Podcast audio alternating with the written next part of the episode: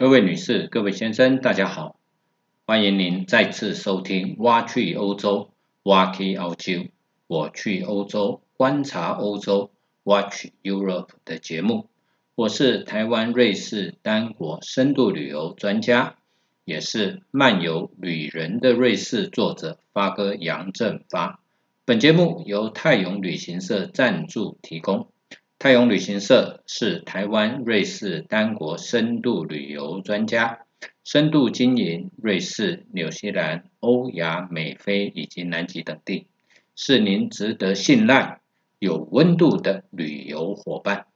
泰永旅行社电话零二二七一七二七八八，官网 triple w 点五幺七六四点 com 点 tw 五幺七六四。我要去瑞士。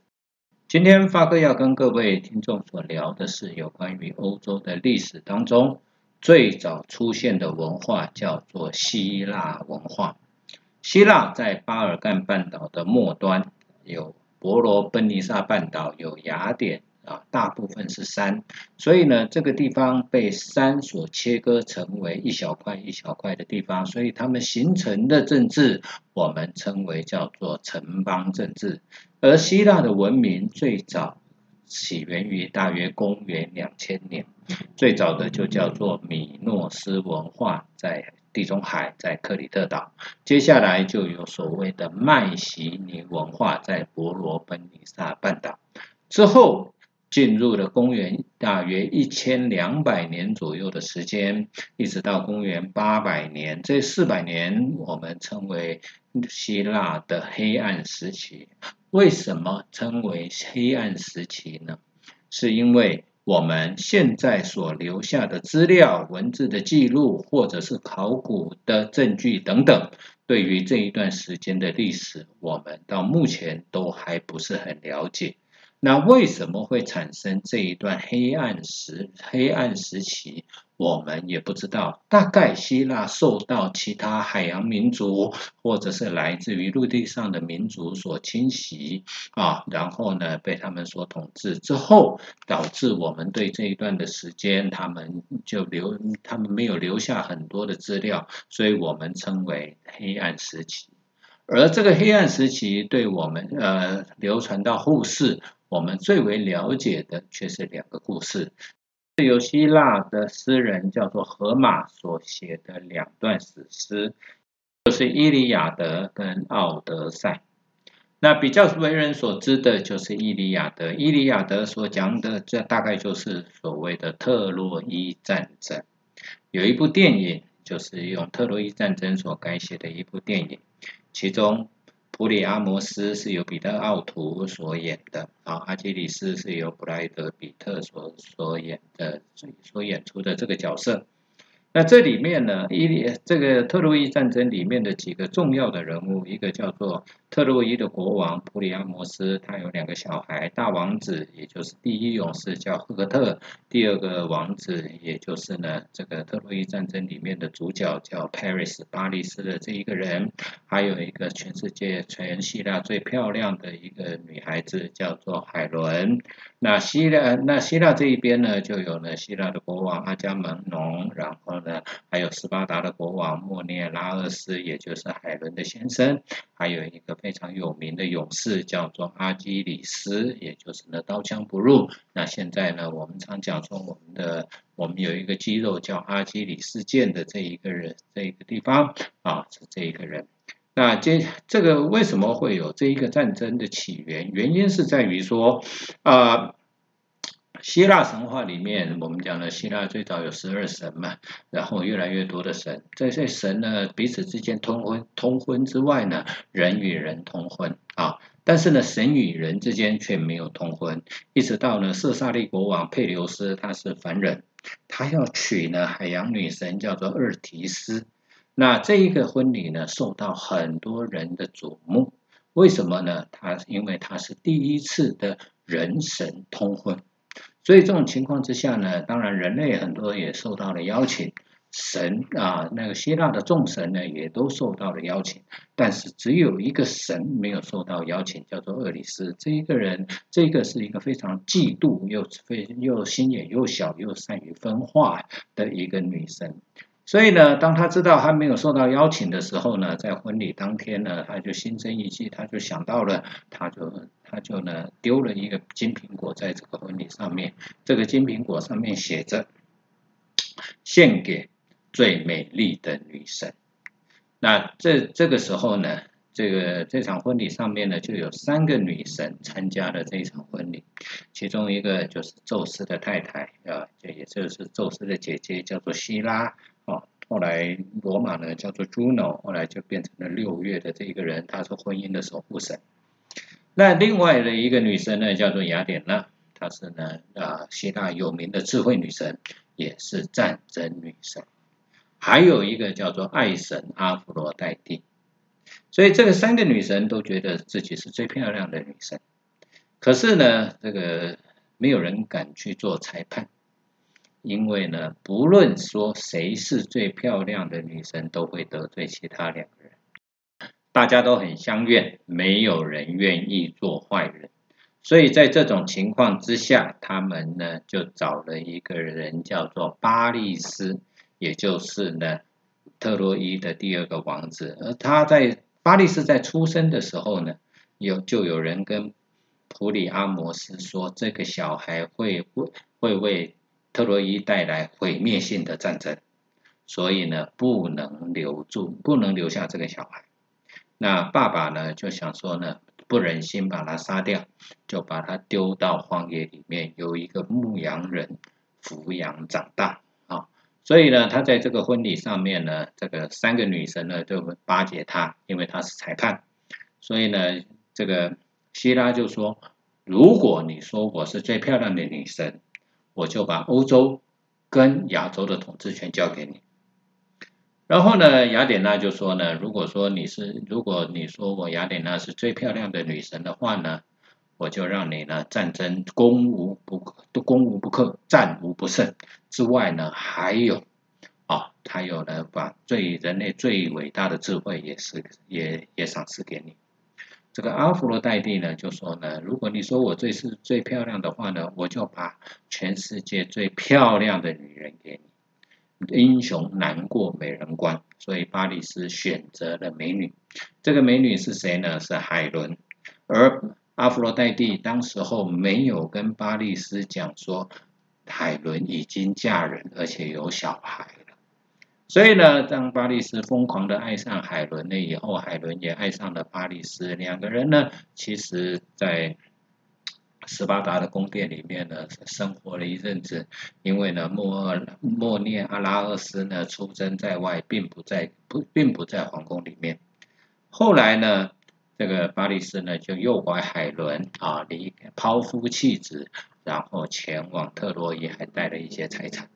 所以，当莫涅拉厄斯回到斯巴达的皇宫了以后呢，发觉他的太太居然跟人家跑了，而且还呢带走了家里的财产，就跟他的哥哥叫做阿伽门门农投诉。阿伽门农呢，就就。就吃咽不下这口气，所以呢，两个人呢就率领了希腊的联军，然后就要前往特洛伊攻打特洛伊。那在攻打特洛伊之前呢，啊，雅典娜女神说你一定要找到一个人叫做阿基里斯。这个阿基里斯是谁呢？也就是那场婚礼佩留斯跟厄提斯的儿子，因为呢他是人跟神之间生下来的小孩。所以呢，他呢，在他的妈妈厄提斯呢，在他出生了以后啊，提着他的，就握着他的脚踝，把他整个人泡在冥河里面，然后让他刀枪不入。啊，结果呢，没想到呢，他握住他的脚踝，他的脚踝这个地方没有泡到，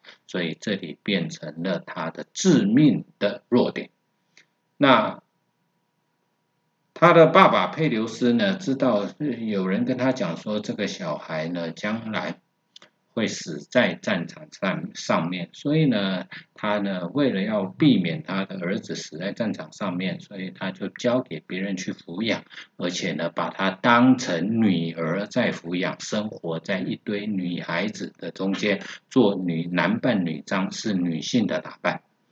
所以呢，当阿伽门农呢派人要去找阿基里斯的时候，到了那边，人家跟他讲阿基里斯没有啊，我们这边没有男孩子啊，我们这边通通是女孩子啊。就他绕了一圈看一看，真的没有女孩子。可是他不死心，所以呢，这个被派去的人呢，他就呢拿了拿了一些啊，在在在空地上呢摆了一些胭脂花粉，在另外的地方呢摆了一副刀剑。结果呢，所有的女孩子呢，看到胭脂花粉都好高兴，都往那边靠拢。只有阿基里斯呢，看到那副刀剑呢，看到出看到入神啊，所以呢，人家呃就知道他是阿基里斯，就把他带回到希腊参加联军，然后一起出征。这个战争在前九年你攻我守，我攻你守的情况之下，彼此彼此之间互有消长，但是都没有决定性的战争。后来呢，众神就决定了让两个主角巴利斯跟莫涅拉厄斯两个人呢来决战，决定呢谁能谁能拥有海伦啊？海伦呢就坐在特洛伊的城墙上面观战，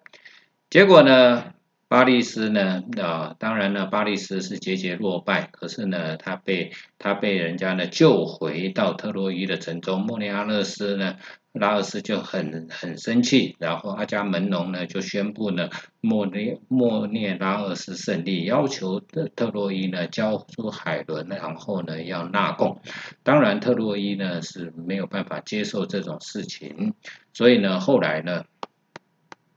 后来呢，就由呢赫赫克特啊，赫克特呢跟大埃埃阿斯两个人呢来决战，可是呢也是呢没有没有胜负的情况之下呢。结果呢，啊，后来呢，阿基里斯啊，阿基里斯呢出面呢，就杀了赫克特，杀了赫克特之后呢，阿基里斯就撤退，然后呢，希腊人呢受到了这个天啊雅典娜啊雅典娜给他的建议，就说呢啊希腊人佯装呃就是呢。假装撤退，然后呢，在海滩上面留下了一只木马。那留这留下这一只木马呢？这一只木马呢？特洛伊的人以为说呢，啊，希腊联军撤退了，那这匹木马呢是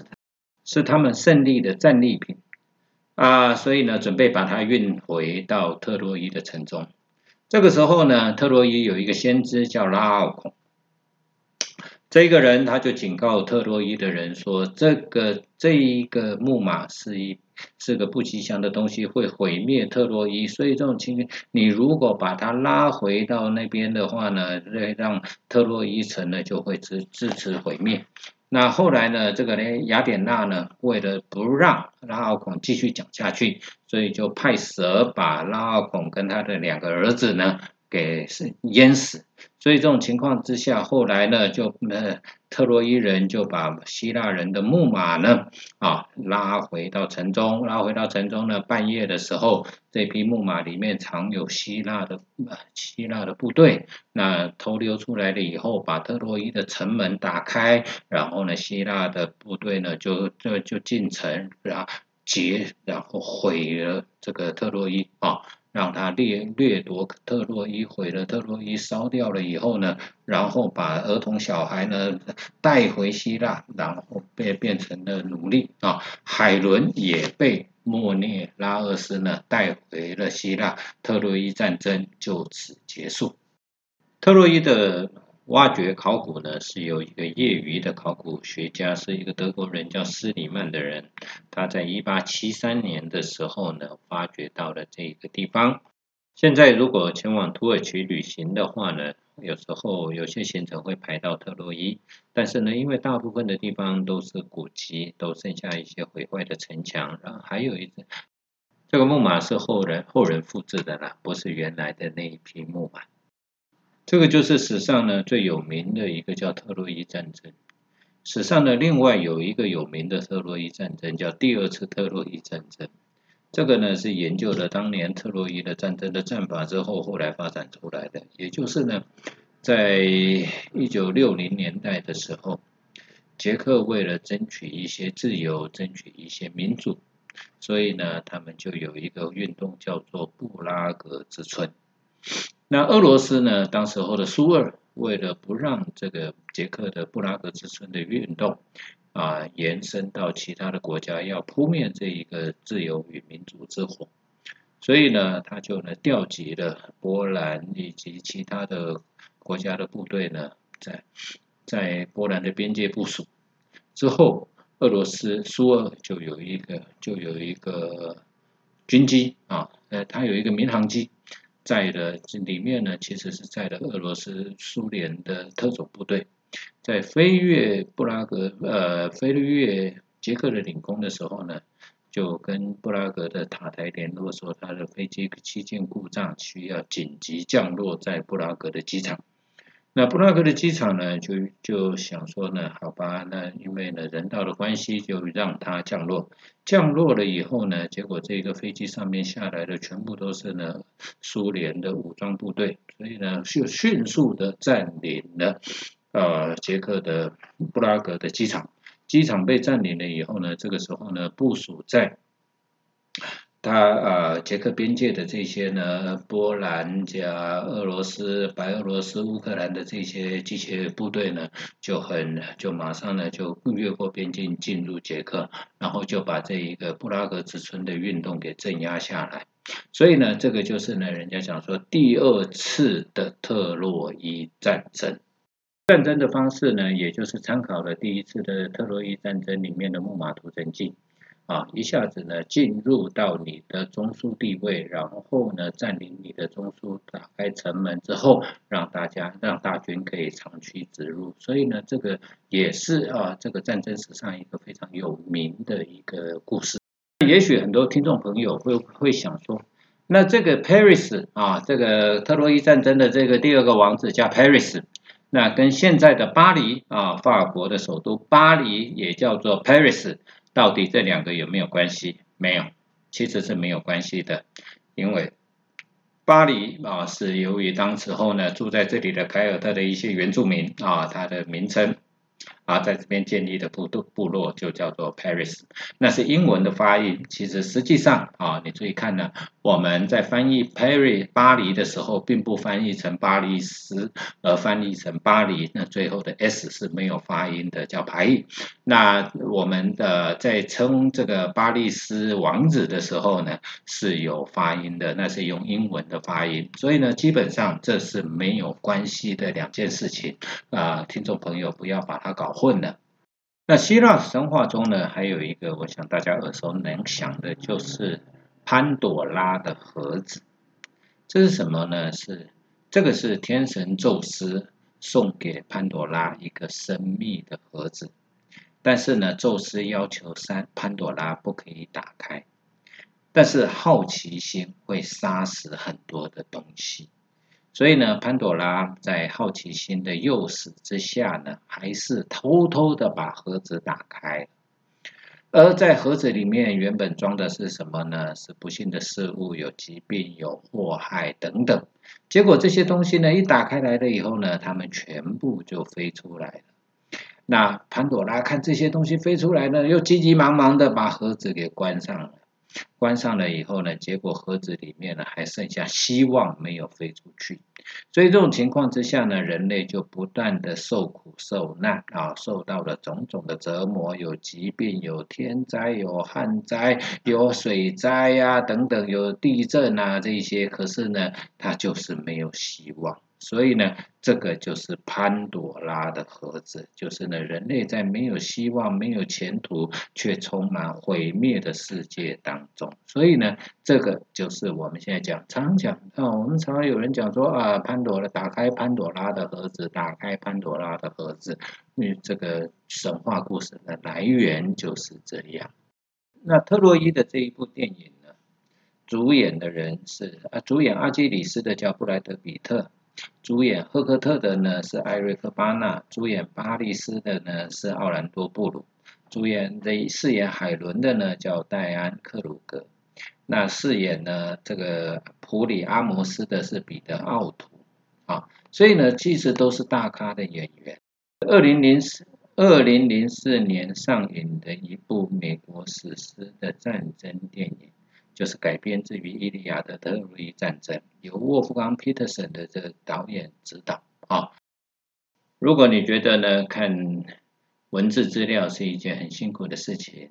那如果想要了解呢特洛伊战争，想要了解伊利亚德的话呢，看这看看这部电影，倒是一个蛮好了解。特洛伊木马屠城的一个方式，希腊的历史接下来就进入到了所谓的古典时期，也就是从公元前八百年左右开始，一直到亚历山大大帝的时期，这一段时间就是所谓的城邦政治啊，有斯巴达，有雅典。当然也有呢，公元前四百九十年的所谓的波西战争啊，因为呢，希腊大部分的他们的殖民地是在小亚细亚跟黎凡特。黎凡特在哪里呢？也就是现在的叙利亚、约旦、黎巴嫩、以色列、巴勒斯坦的这些地方。也就黎凡特的意思是东方，是日出之地。这些这个地方是希腊的殖民地。而波斯啊，波斯呢，它建立了一个横跨欧亚非的一个王国，所以呢，这个地方常常跟希腊之间就产生了一些冲突跟战争。所以呢，他们就有两次的波西战争。所以这个波西战争呢，到现在最近有两部电影，第一部呢，也就是呢，啊，三百壮士啊，第一个叫斯巴达的逆袭，第二个呢，就第二部，第二部呢是一个雅典啊，是一个海战。这这是第二次的波西战争，第一次的波西战争是由雅典所主导的啊，所以呢，这两个战争之间啊，打败了波斯了以后，雅典就要要升成为了希腊的领导者啊，希腊领导者，后来又发生了希腊的内战啊，那么推翻了这个雅典的领导之后，后来慢慢进入了马其顿，所以呢，这个后续的有关于希腊的历史。我们在下一次再跟各位呃听众呢来分享。今天呢，发哥就为各位呢分享有关于伊利亚的特洛伊战争的故事到这里啊。本节目由泰永旅行社所赞助，那泰永旅行社是您值得信赖、有温度的旅游伙伴。那发哥在这边敬祝每位听众朋友身体健康，万事如意，谢谢，我们下次再见。